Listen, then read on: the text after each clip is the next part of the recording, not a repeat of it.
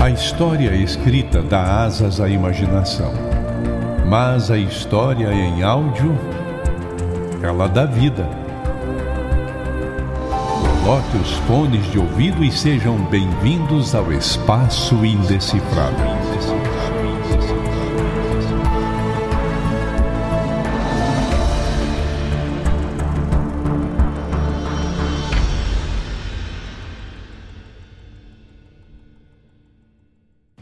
A independência do Brasil.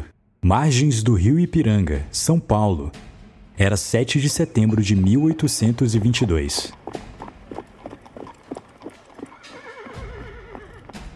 Eu nada mais quero do governo de Lisboa. Nenhum laço nos une mais. Pelo meu sangue, pela minha honra e pelo meu Deus, juro promover a independência do Brasil. Independência ou morte! Aposto que a cena que está passando na sua cabeça agora é a seguinte: vários homens brancos montados nos seus bonitos cavalos, vestidos com seus trajes da guarda de honra e seus chapéus pomposos, todos com as mãos para cima, levantando suas espadas, celebrando esse momento histórico. No centro está Dom Pedro, que lidera o grupo e dá o famoso grito do Ipiranga. O Brasil daquele momento em diante não era mais colônia de Portugal. Eu não te julgo por ter essa imagem na cabeça. É justamente assim que a cena da nossa independência foi eternizada, ou ao menos como queriam que ela fosse eternizada. Essa imagem da sua cabeça vem do quadro Independência ou Morte, do artista Pedro Américo. Mas vale a pena saber que ele só foi pintado 66 anos depois do 7 de setembro, em 1888, em Florença, na Itália. E quem financiou a obra foi o filho de Dom Pedro I, o Dom Pedro II. E de fato, Dom Pedro Filho não economizou. Mandou pintar o quadro em uma tela enorme, de 4 metros de altura e 7 metros de comprimento. Hoje ela fica exposta no Museu do Ipiranga, em São Paulo. Essa imagem imponente que estampa todos os livros de história e que virou símbolo da nossa independência. Só que o verdadeiro 7 de setembro não foi bem assim. Depois de 200 anos, desde o fatídico dia às margens plácidas, está na hora de entender como essa história realmente aconteceu. E para isso, a gente precisa contar tudo desde o começo.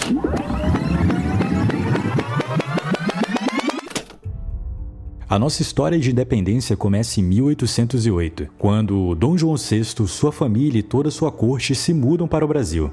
Por mais que Dom João não fosse ainda oficialmente o rei, ele era o responsável por governar os territórios portugueses. Sua mãe, a rainha Dona Maria I, há mais de 15 anos tinha sido considerado mentalmente incapaz de cumprir com o cargo.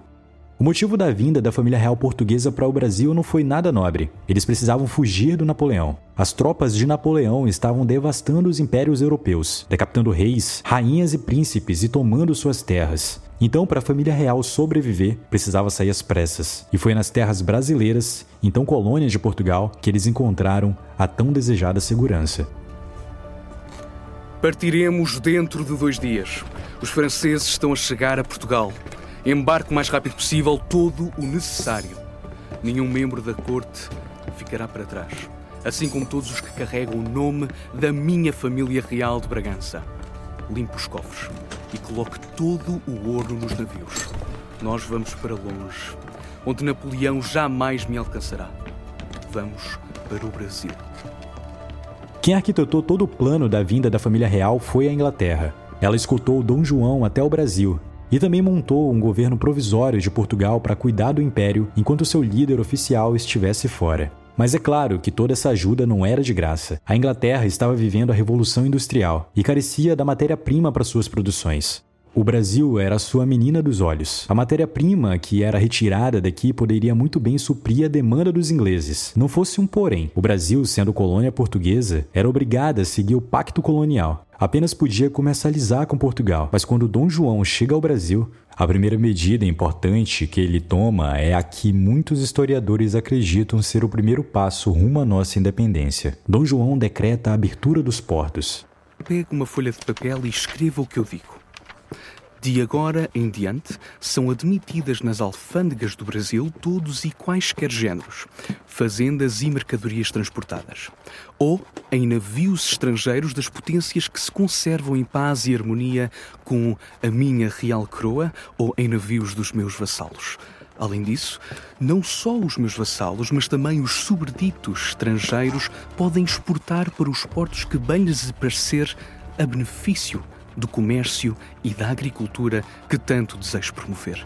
Assim fica suspenso e sem vigor todas as leis, cartas régias ou ordens que até aqui proibiam neste Estado do Brasil o recíproco comércio. O que tudo assim fareis executar com o zelo e atividade que de vós espero. Assinado, o Príncipe Dom João. A partir daquele momento, o Brasil estava livre para comprar e vender das nações amigas de Portugal. A mais amiga delas, como você já pode imaginar, era a Inglaterra. Essa medida não só pagou a dívida de Portugal com os ingleses por terem trazido Dom João, como também aproximou Dom João da elite colonial brasileira. Grandes fazendeiros, proprietários de escravos e produtores das matérias-primas, eles questionavam sobre apenas vender para Portugal. Queriam ampliar as vendas e, claro, poder vender mais caro. O fato da família real ter vindo morar em uma das suas colônias já era por si só algo que mudou completamente o curso da nossa história. Tal fato nunca tinha acontecido em nenhuma outra colônia até então, fosse inglesa, espanhola ou de qualquer outra nação colonizadora. Quando os portos se abriram, então aí a mudança ficou ainda mais palpável. A economia explodiu, principalmente na região sudeste. Produtos ingleses começaram a circular pelas terras brasileiras. Afinal, o Brasil não passou apenas a vender para as tais nações amigas, como também a comprar delas. A Inglaterra não estava conseguindo comercializar seus produtos na Europa porque Napoleão tinha colocado uma barreira econômica contra os ingleses. Então, um dos melhores lugares para escoar seus produtos era justamente aqui. Ainda em 1808, Dom João também libera a produção industrial no Brasil. Se antes todo e qualquer produto manufaturado tinha que ser comprado de Portugal, agora o brasileiro estava livre para criar suas próprias indústrias. Não dá para dizer que foi um movimento grande em relação a isso, mas uma movimentação modesta nesse cenário do Brasil começou a acontecer. Em resumo, com a vida da família real para o Brasil, a cara da colônia muda. A partir de agora, o Brasil tem uma vida econômica e industrial livre. Anos se passaram a família real segue a vida tranquilamente na sua colônia na América, até que em 1814, Napoleão é finalmente derrotado. As nações europeias convocam o Congresso de Viena para reorganizar o mapa da Europa após a zona feita por Napoleão com suas conquistas. Era hora de Dom João voltar para Portugal, tirar o governo provisório inglês do comando e reassumir seu papel no seu devido trono, que não era no Brasil. Só que Dom João não queria voltar, e para poder ficar aqui, ele fez uma manobra política. Em vez de ir até Portugal, ele traz Portugal para o Brasil. Ele então eleva o Brasil à categoria de Reino Unido a Portugal. Ordenarei as seguintes leis.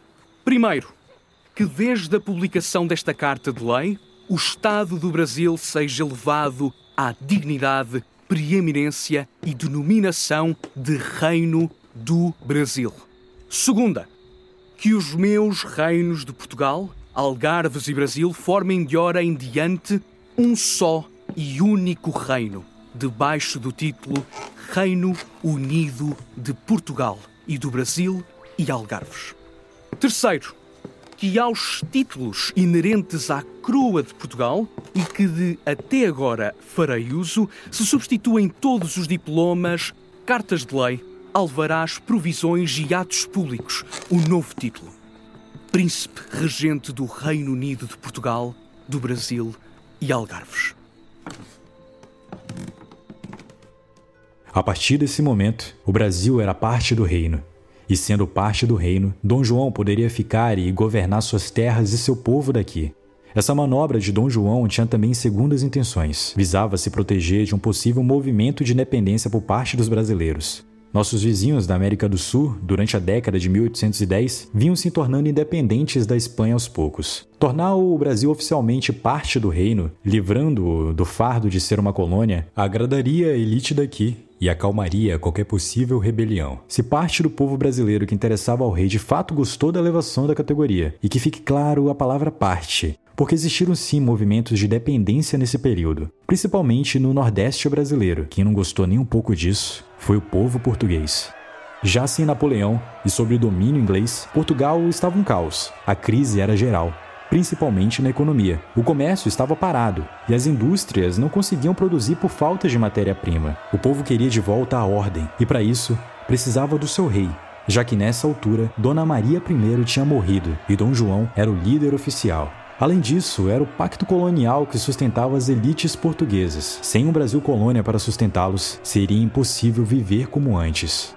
É quando finalmente, em 1820, o barril de pólvora que era Portugal explode. Acontece a Revolução Liberal do Porto. Com o apoio de militares, é criado um governo provisório que tira os ingleses do comando. Dentre as exigências dos revolucionários estava a volta imediata de Dom João e da criação de uma monarquia constitucional. Ou seja, o rei teria seus poderes absolutistas limitados e passaria a governar sobre uma constituição se ele não voltasse, ou escolheria um novo rei ou tornaria Portugal uma república. Dom João se viu sem escolhas, e em 26 de abril de 1821, depois de 13 anos no Brasil, ele volta para Portugal. Quem ele deixa para cuidar do Brasil? Seu filho de 22 anos, Dom Pedro, o príncipe regente do governo provisório do Reino do Brasil. Pedro, meu filho, venha aqui e escute o que eu tenho-lhe a dizer. Se o Brasil se separar de Portugal, antes seja para ti que me has de respeitar do que para algum desses aventureiros. Está entendido?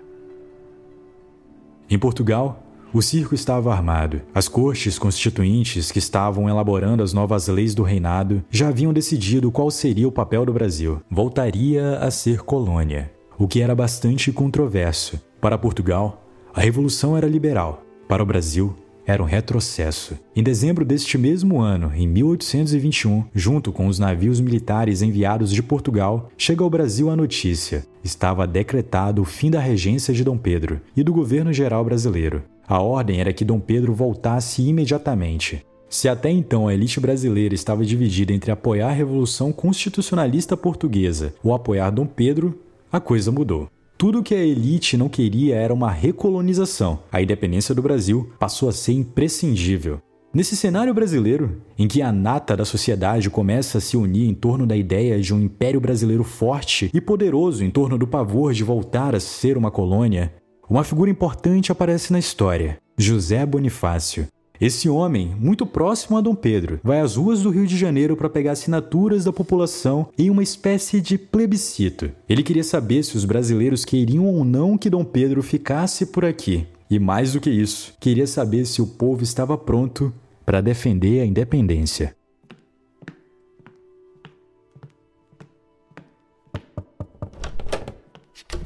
Vossa Alteza, aqui está. Tomei a liberdade de colher assinaturas que mostram a vontade do povo. Neste documento estão mais de oito mil assinaturas. Todos, Senhor, todos pedem que Vossa Alteza fique. Pois se é para o bem de todos e felicidade geral da nação, estou pronto. Digam ao povo que fico.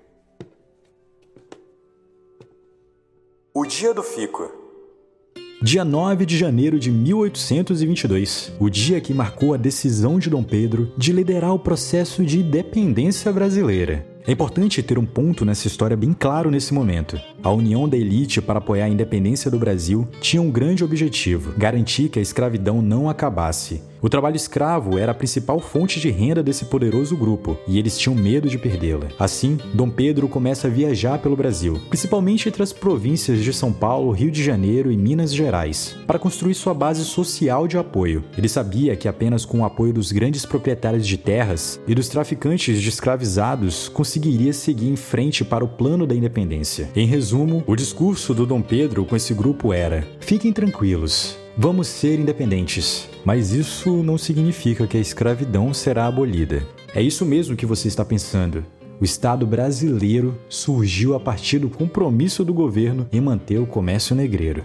Até que finalmente chega o dia 7 de setembro de 1822. Pela manhã, Dom Pedro voltava de uma das suas viagens junto com a sua comitiva. Partiram de São Paulo e estavam a caminho do Rio de Janeiro.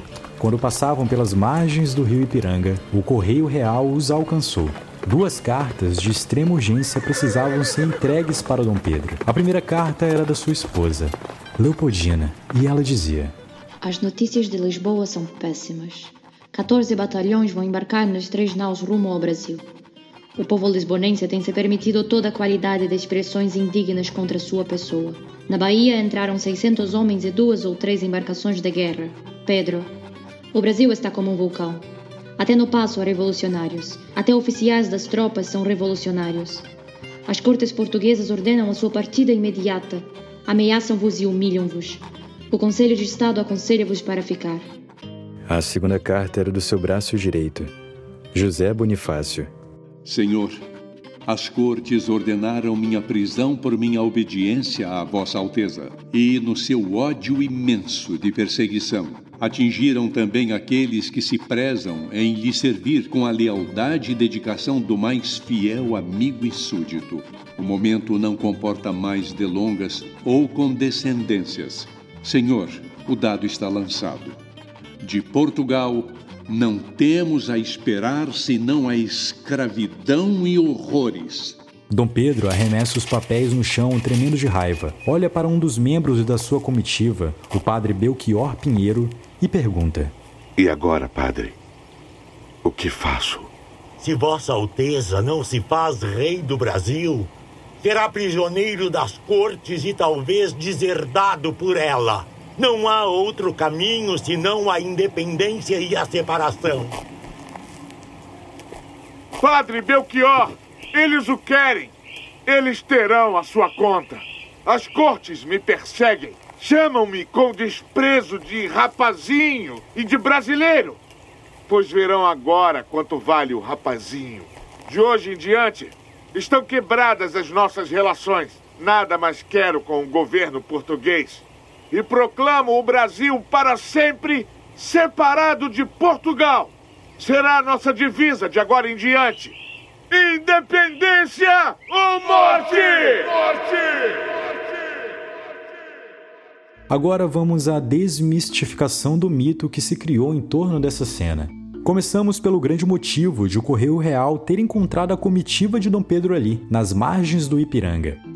Dom Pedro estava com diarreia. Era a oitava vez que parava num caminho daquela manhã para, digamos, cumprir com as ordens da natureza. Ou melhor, era a oitava vez que quebrava o corpo, como ficou documentado pelos cronistas que faziam parte do grupo de viagem. Aquela imagem cheia de cavalos imponentes e bonitos, esquece. As viagens eram feitas em mulas. Os uniformes pomposos e elegantes também não são verdades. Essas roupas de honra eram usadas apenas em eventos especiais. Naquele momento, Dom Pedro voltava de uma viagem que duraria de dois a três dias e, com certeza, usava seus trajes normais da época. Diminua também aquele grupo enorme de pessoas ao redor de Dom Pedro. Sua comitiva tinha no máximo 14 homens. Pronto, agora você tem uma cena que de fato condiz com a realidade do grito de Ipiranga. Nada glamuroso, não? O que poucos sabem é que, na verdade, quando Dom Pedro declarou independência ou morte, sua esposa, Leopoldina, já tinha declarado o Brasil independente.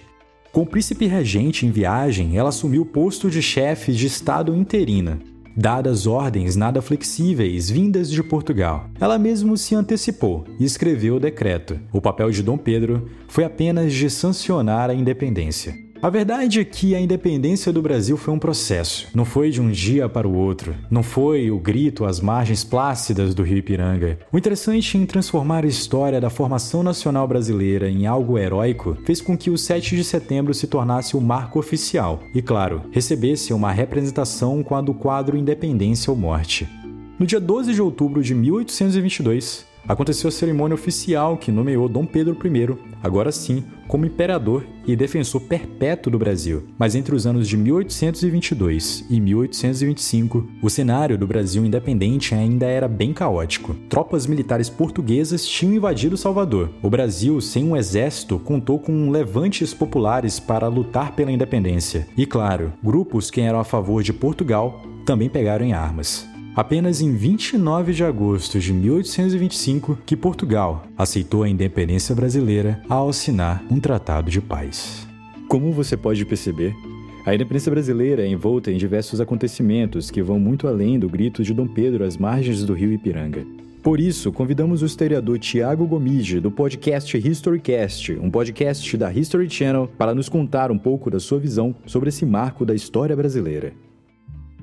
Olá, muito obrigado pelo convite. Prazerzão falar sobre independência, sobre o bicentenário. Bem, foi proclamada a independência no dia 7 de setembro de 1822, com o que vocês já estão aqui bastante falando, com cores muito distintas, muito distantes do que aconteceu, né? Vamos lá. Parece que Dom Pedro I estava em cima de um Tiranossauro Rex com a sua espada de ouro maciço enfrentando quem quer que fosse. Não era isso. Tava com uma mulher, tava com problemas estomacais, não conseguia ver o mato que já se engalfinhava por causa de problemas que você deve imaginar. Ele estava ali acompanhado por uma turma que não era tão populosa como parece no quadro de Pedro Américo. E Dom Pedro I ele vai proclamar essa independência com a faca no pescoço, porque vem Paulo Bergaro, que é hoje o patrono dos Correios.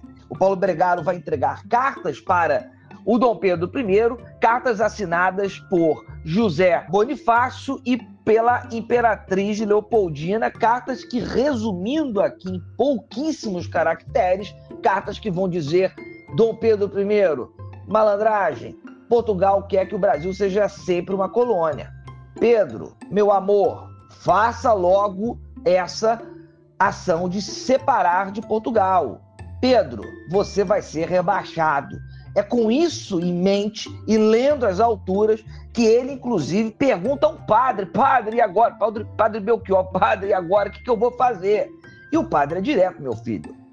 Vamos lá. E é a, a proclamação da independência do Brasil. Agora, a independência do Brasil ela não começa em 1822. Evidentemente que não. E muito menos no 7 de setembro.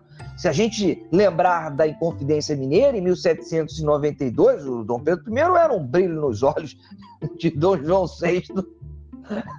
e os mineiros, a elite mineira, já estava se revoltando por causa dos altos impostos. É dessa maneira que Tiradentes por exemplo, vai ser morto no Rio de Janeiro, esquartejado, e seu corpo, né, os restos mortais, vão ser espalhados do Rio até Minas Gerais. É também nesse período que outro preso, Tomás de Gonzaga, escreve um clássico da literatura, quando estava preso ali na Ilha das Cobras, também escreveu ali na Ilha das Cobras, que é Marília de Dirceu, onde ele começa muito feliz e depois ele vai entristecendo ao passar do tempo. Natural. Mas ele sobreviveu, o único que pagou o pato foi Tiradentes. Em 1817, você tem a Revolução Pernambucana, que é onde Pernambuco pega e gera uma administração paralela. Consegue, inclusive, botar ainda mais um canivete, uma faca, uma peixeira no pescoço dos portugueses. Você vai ter é, rebeliões, gritos de independência no Rio de Janeiro em 1820 1821, ah, em 1820, quando Dom João VI está naquele processo de volta, não volta, volta, não volta, volta, não volta para Portugal e voltou. Você vai ter também São Paulo, e é por isso que Dom Pedro I está em São Paulo em 1822, que era para botar panos quentes no que acontecia já numa cidade, já num estado que você tinha ali uma proposta de futuro sendo importante no xadrez político nacional. Então, Dom Pedro está ali também por causa disso. Meses antes, inclusive, ele vai conhecer Marquesa de Santos, agosto, se não me engano, ele vai conhecer Marquesa de Santos, onde ele vai ter ali um torre do relacionamento extraconjugal e vai marcar, inclusive, a trajetória dos dois. Então, o grito da independência também tem esses laços amorosos que foram construídos naquela viagem. Pois bem, 1822, no 7 de setembro, com aquelas cores todas que nós estamos falando aqui, com ele ali empunhando como se fosse um grande herói, como se fosse um Napoleão Bonaparte, na leitura uh, pictórica, ele não vai acabar em 1822, definitivamente. Ele vai pegar e ele vai para 1823, onde o Brasil vai continuar em intensos conflitos com os portugueses. Em 1823, em julho, a Bahia finalmente consegue uma independência dos portugueses, com guerras muito muito sangrentas, muito sangrentas mesmo, a ponto de você ter uma grande heroína, Maria Quitéria. Tem muitas outras mulheres, inclusive, que foram fundamentais para nós conseguirmos a nossa independência e que ficam relegadas a um segundo plano por causa dessa narrativa que coloca sempre Dom Pedro I como o único e sensacional herói. Nós sabemos que está muito distante disso, inclusive ele em 1831 faz a sua própria fuga para Portugal para lutar pelo reino. Ou seja, nós temos uma independência que precisa ser relembrada, que precisa ser estudada com as suas minúcias e também ela precisa ser interpretada sob os mais diferentes olhares para que a gente não caia que a nossa grande independência foi fruto de um homem só, de um momento só, de um grito só. Isso daí definitivamente é diminuir uma luta de séculos e que não acabou em 1822 e 1823, porque o Brasil ainda teve que mostrar internacionalmente que era possível, que era capaz e que conseguia viver sem o apoio de Portugal. Valeu. Obrigado pela sua participação, Tiago. Conhecer nossa história é entender os caminhos que levaram a sociedade brasileira ao momento em que vivemos hoje. Entender a complexidade dos acontecimentos e saber que eles vão muito além de representações românticas como as feitas por Pedro Américo no quadro O Grito do Ipiranga. A independência foi o resultado de uma conjunção de acontecimentos que hoje comemoramos como um grande marco da identidade brasileira.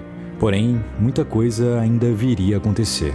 Esse foi o Espaço Histórico, um novo quadro do Espaço Indecifrável e que contou com o apoio da Giza. Agradecemos todos os envolvidos. Eu me chamo Karim Matos e até breve.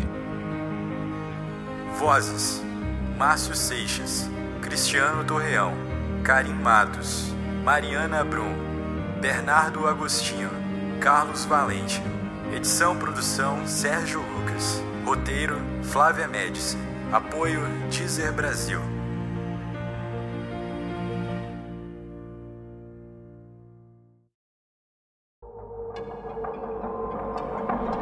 Esse podcast foi um podcast editado pelo encodedprod.com.